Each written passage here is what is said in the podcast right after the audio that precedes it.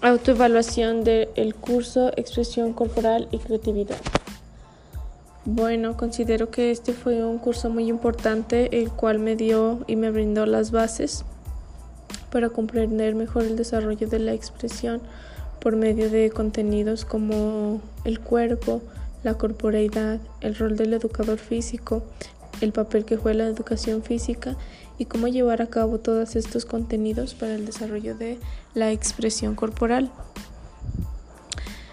Eh, en, lo personal fue un curso que me, gustó mucho, que se llevó de una forma muy dinámica, muy, muy, muy lúdica, eh, en la cual hacíamos actividades para fortalecer los contenidos que se miraban en clase. Cabe mencionar que también analizamos diversos documentos en los cuales relacionábamos el contexto de la expresión corporal con la educación, con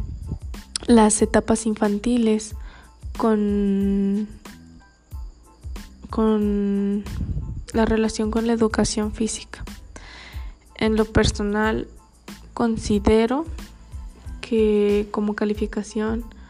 pues en este en este curso eh, yo diría que merezco el 8 sé que no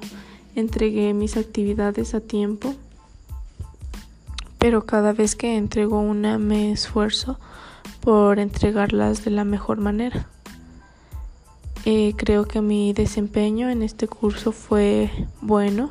fue regular me llevo diversos aprendizajes,